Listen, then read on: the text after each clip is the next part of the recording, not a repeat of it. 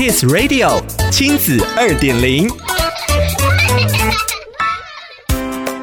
欢迎收听亲子二点零单元，我是周周。关于人权，要如何把这个听起来很生硬、遥远的主题带到孩子的教育当中呢？今天的亲子二点零，就让我们来聊聊，我们如何在生活中培养孩子的人权观念。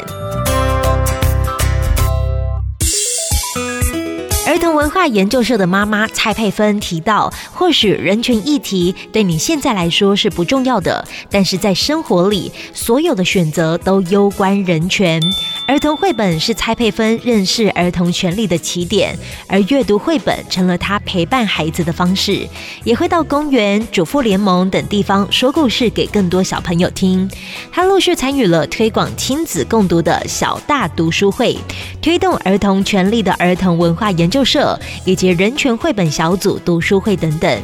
有一天，孩子就问了：“为什么大人可以研究我们的文化，我们不能研究你们的呢？”于是，大人研究社就成立了。这个成立的精神在于认识大人的想法，与大人沟通，让儿童与大人成为平等的关系。这两年多来，看着孩子在大研社里和成员一起讨论、策划活动，蔡佩芬就见证了儿子的转变，看见孩子变得更自主负责，也渐渐的产生自己的想法，能在活动现场拿着大声公，让更多人认识儿童权利。蔡佩芬总是觉得孩子好像有这样的勇气，可以自己踏出去。当然，儿童有探索自主的能力，但是在过程中，蔡佩芬自己也有许多的反思，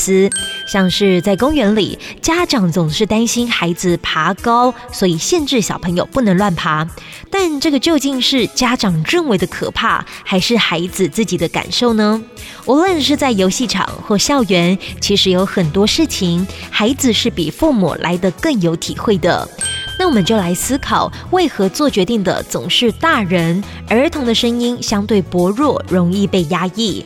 蔡佩芬选择尊重孩子，并且想象更平等的社会。她说：“如果孩子从小身处的环境是被尊重的，他们长大也会懂得尊重别人，因为他们是这样被对待的。所以，我们不妨向蔡佩芬借镜，多一点尊重，少一点担心，让孩子去玩去感受，在有爱的家庭中成长，孩子才能学会关怀他人，尊重对方。”想要了解更多故事内容，请参阅《亲子天下》第一百二十一期封面故事 Less SDGs，培养改变世界的行动者。亲子二点零，我们下次见。